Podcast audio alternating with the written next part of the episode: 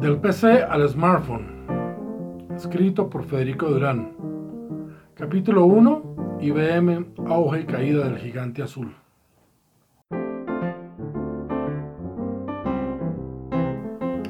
La historia que comenzamos a contar hoy es una historia completamente atípica, que se sale de todas las perspectivas y de todos los perfiles. Es el surgimiento de una energía colectiva, de una visión del mundo que se incuba dentro de una economía de posguerra en los años 40 y 50, para después florecer en medio de una agitada revolución pacífica en los 60 y 70, encabezada por jóvenes entusiastas que se rebelaron ante el sistema imperante. Es una historia de sueños de gomosos, de locos, de hippies, de la gente que uno menos se imaginaría pudiesen convertirse en actores y protagonistas de la cuarta revolución industrial, que habría de enfrentar y desafiar las más altas esferas del poder corporativo con la única e inquebrantable decisión de cambiar el mundo. Conversaciones en parques que se entrelazan unas a otras, intrigas, llamadas telefónicas, espionaje, historias de garaje, de chicos mechudos, de esquinas, de cachivacheros, de fe, de milagros, de cuartos de hoteles, de pizzas frías, de plagios, de sueños rotos, de demandas, de triunfos, de fracasos, y de miles de intentos por crear mercados donde aún no había nada para vender.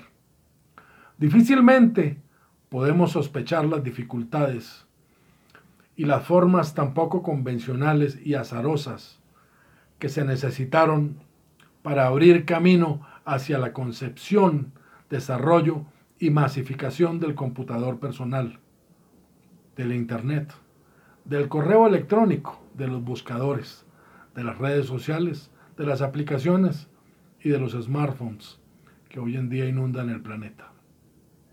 He sido testigo excepcional de la transformación y de la revolución tecnológica que hemos vivido en las últimas cuatro décadas. Por lo tanto, esta será mi versión, la de un no nativo digital con ganas de contarlo todo. Si hacemos una aproximación económica a las décadas de los años 40 y 50, nos encontraremos con dos acontecimientos interesantes. Por un lado, comienza a surgir en la vida urbana una nueva necesidad de manejo de datos y de información masiva. En otras palabras, las bodegas y almacenes requerían mejorar sus inventarios para mayor control y organización de sus mercancías. Las empresas a manejar turnos, nóminas y contabilidades. Las universidades coordinación de clases, horarios y salones para profesores y estudiantes. Los hospitales turnos y disponibilidades las entidades gubernamentales requerían almacenar todo tipo de registros, etc. Esta fuerza demandó soluciones que muy pronto comenzarían a ser resueltas por algunos primeros conglomerados empresariales, nacidos desde comienzos de siglo, y el, y el más notable para la época tenía nombre propio, International Business Machines, IBM.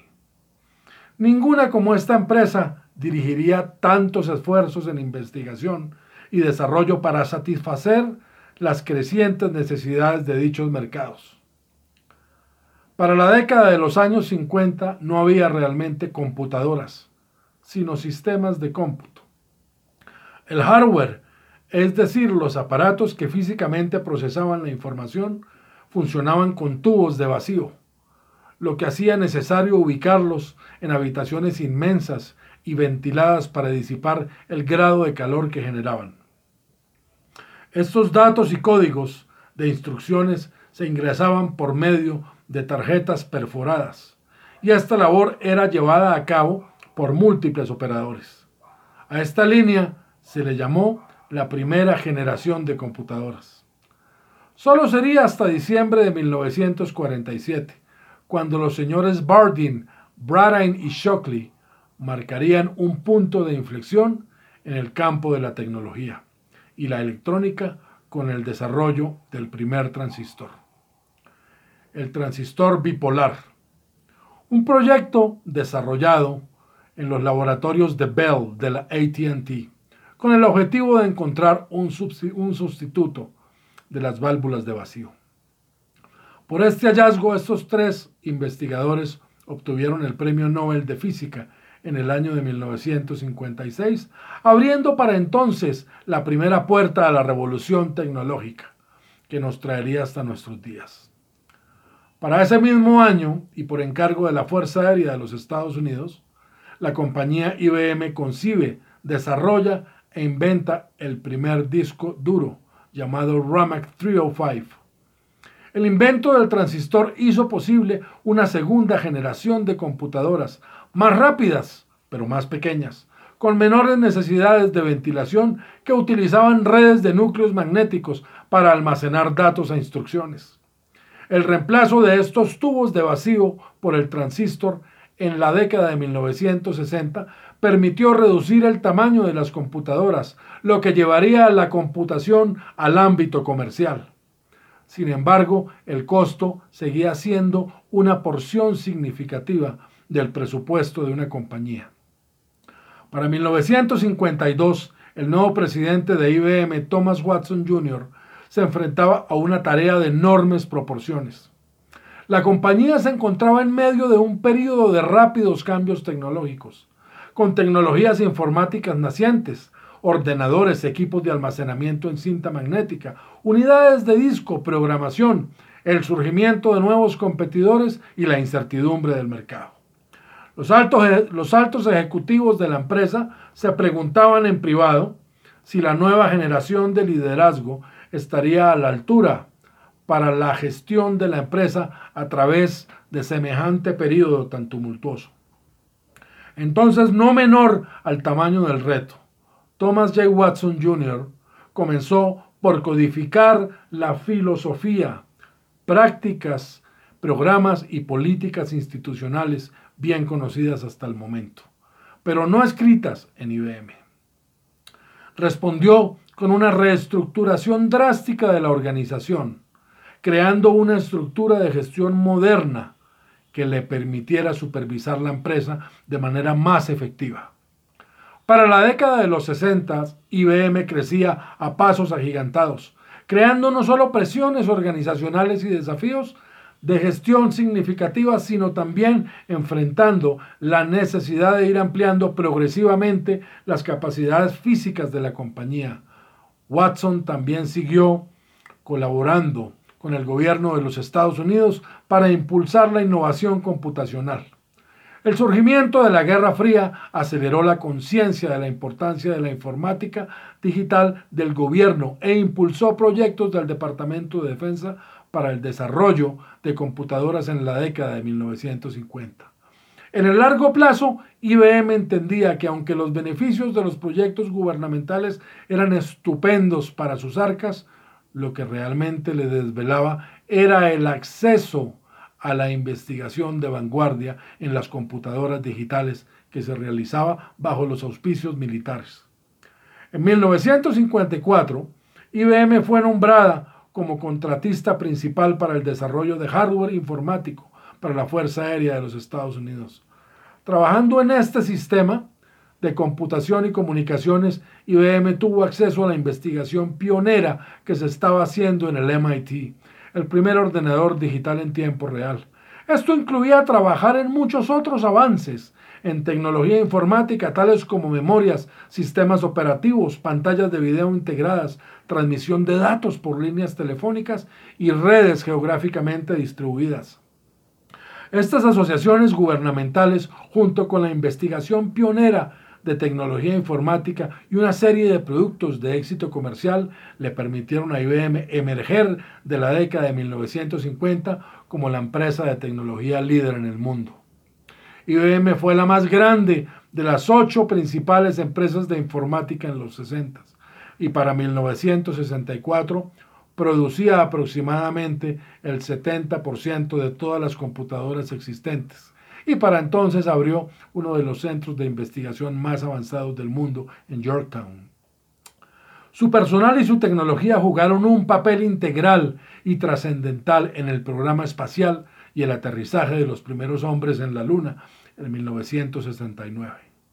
Sus operaciones internacionales crecieron rápidamente, produciendo más de la mitad de sus ingresos en los 70 y a través de la transferencia de tecnología hiló la forma en la que los gobiernos y las empresas se gestionaban a lo largo y ancho del globo, convirtiéndose no solo en un ícono del mundo corporativo, sino además consolidándose como una de las compañías más admiradas del mundo.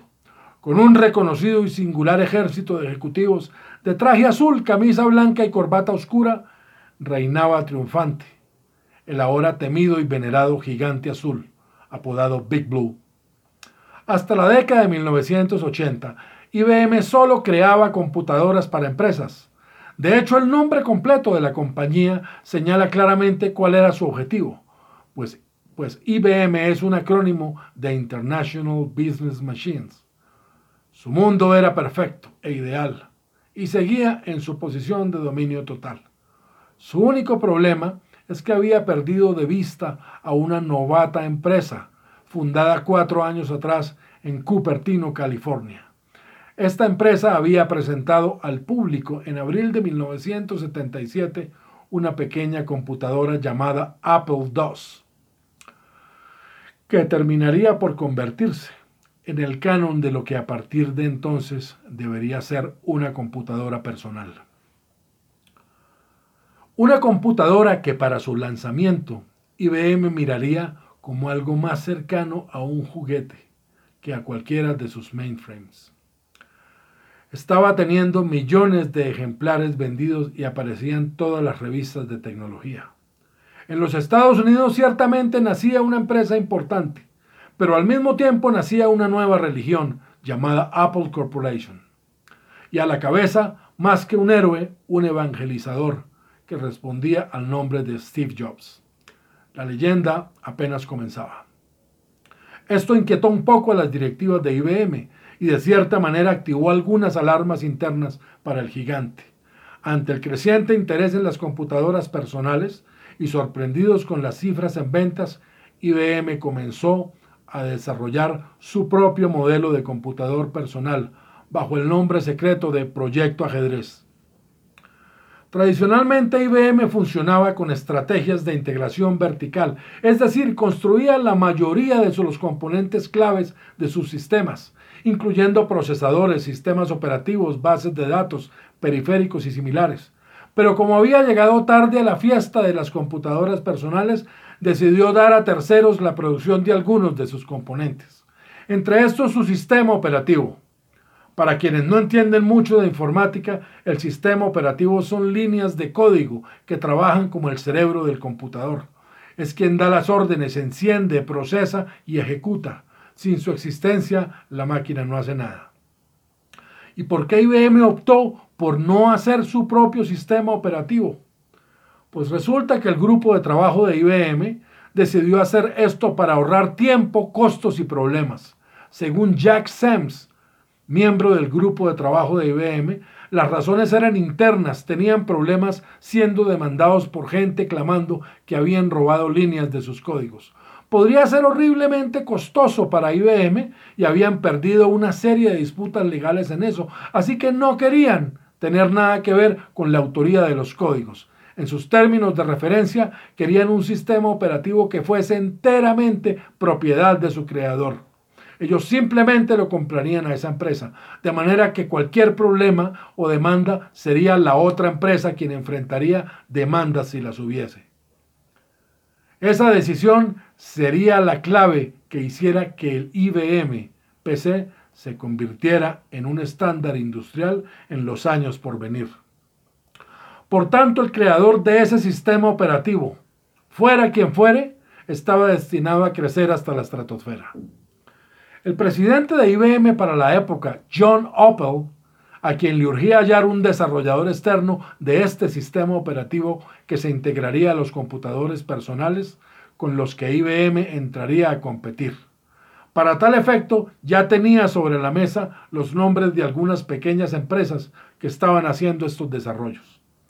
Por los mismos días conocería a Mary Maswell Gates, una ejecutiva prominente y muy respetada de la ciudad de Seattle, quien ejercía como miembro de la junta directiva y colaboraba en United Way, organización sin ánimo de lucro en la que por coincidencia del destino tenía asiento John Opel, el mismísimo presidente de IBM. Mary Maswell Gates habló con Opel y le comentó sobre su hijo y de una empresa de software que éste había fundado cinco años atrás. Una conversación que acabaría siendo clave, puesto que las negociaciones que estaban activas en ese momento con otra empresa llamada Digital Research comenzaron a tambalearse. Ante este imprevisto, IBM empezó a evaluar las otras opciones que tenía y entonces se acordó de aquella empresa de software que estaba dirigida por el hijo de Mary Maswell. Dicha empresa se llamaba Microsoft. Días después, los ejecutivos de IBM entrarían en contacto con el entonces muy joven Bill Gates y su socio Paul Allen. Pero antes de negociar con estas empresas, IBM les hizo firmar un acuerdo de confidencialidad. En su autobiografía, un hombre de ideas, Paul Allen, reveló que este detalle le dio a Microsoft una enorme ventaja. Su principal rival, Digital Research, no aceptó firmar el acuerdo de confidencialidad y tras una negociación frustrada se bajó de la contienda. Gracias a una casualidad se nos dio la oportunidad de crear el producto más definitorio de finales de siglo, escribió Paul Allen en su libro. El 6 de noviembre de 1980, Bill Gates y Paul Allen firmaron con IBM uno de los acuerdos comerciales más exitosos de la historia. Hacerle el sistema operativo al primer computador personal de la marca IBM. Computador que al mismo tiempo estaba destinado a comerse al mercado y a devorarse a pedacitos el Apple II de Apple Corporation. IBM se erigía entonces como una amenaza monstruosa para Apple y Microsoft prendía motores para dispararse hasta las estrellas como empresa de software. El IBM PC se lanzó el 12 de agosto de 1981, reuniendo todas las características deseables de un ordenador en una máquina pequeña. Tenía 128 kilobytes de memoria, uno o dos disquetes y un monitor a color opcional. Aunque no era económico, tenía el prestigio de la marca IBM. Con un precio base de 1.565 dólares, era asequible para muchas empresas y terminaría por convertirse en el computador personal más exitoso de la época. Confiados por el respaldo y el logo de IBM en los PCs, los consumidores respondieron con enorme entusiasmo. Y en gran parte también motivados con las nuevas aplicaciones recién creadas de hojas de cálculo que serían definitivas para el impulso en las ventas. Para 1984, ninguna empresa dedicada a la informática o las nuevas tecnologías podía compararse con el gigante IBM. Los beneficios de aquel periodo superarían los 6.600 millones de dólares, convirtiendo al IBM PC en un éxito abrumador de tal magnitud que en un solo mes batiría las previsiones de ventas para cinco años. Tras el éxito del IBM PC, el mercado poco a poco se iría inundando de clones y el PC DOS se convertiría en el estándar debido a su precio bajo. El trato con IBM permitió que Microsoft tuviera el control de su propio derivado MS-DOS y con, la, y con la comercialización agresiva de este sistema operativo a los fabricantes de clones de IBM PC, Microsoft pasó de pequeño vendedor a ser el principal vendedor de software en la industria del ordenador personal. El computador Lisa de Apple, Corporation salió como respuesta al IBM PC a principios de 1983 y se convirtió en el primer ordenador personal que utilizara una interfaz gráfica y ratón. A pesar de las características, Lisa se vendió bien por su elevado precio. Al año siguiente, el 24 de enero de 1984, saldría al mercado el Apple Macintosh. Una de las principales novedades del Macintosh fue la incorporación del ratón, así como la posibilidad de usar la autoedición que permitía diseñar un documento antes de convertirlo en papel. Fue el primer ordenador en llegar a las masas y en convertirse en fundamental en muchas oficinas de todo el mundo. Las previsiones de medio millón de unidades vendidas del Apple Macintosh hasta fin de año parecían que podrían cumplirse durante los primeros meses de 1984. Pero poco a poco las ventas se fueron disipando. Muchos fueron los motivos. El alto precio, 2.495 dólares. La escasa memoria RAM, 128 kilobytes. Una única unidad de disco y la falta de software. Para finales de la década de los 80, los directivos de IBM, ahogados en su propio éxito, habían perdido perspectiva de mercado. La masificación de los clones de IBM PC les pasaba factura. Nuevos jugadores entraban al mercado de los PCs y mientras IBM y Apple luchaban a destajo en sus propios mundos, Microsoft comercializaba a brazo partido su sistema MS-DOS, misma alma del IBM PC que terminaría materializándose en Windows 1, 2, 3 y el Windows 3.1 para 1992. Para aquel entonces IBM ya había iniciado un derrumbe interno que lo llevaría pocos años después al borde de la quiebra. El 19 de enero de 1993 IBM anunció pérdidas por 8 billones de dólares, lo que fue el récord de pérdidas en una empresa de toda la historia de los Estados Unidos. A partir de entonces comenzó a transformarse en una empresa de servicios, reduciendo su dependencia económica de la venta de equipos. En 2002 adquirió PricewaterhouseCoopers, aumentando su capacidad y práctica en consultoría. En el 2004 vende su división de PC a Lenovo. En los últimos 15 años, al desarrollo de este escrito, la compañía que fuese tan próspera, cuando la informática era un campo restringido a las grandes corporaciones o a proyectos públicos, entró en un proceso de reinvención absoluta y centró su generación de ingresos en venta de software, consultorías, servicios y en venta de tecnología intangible en general.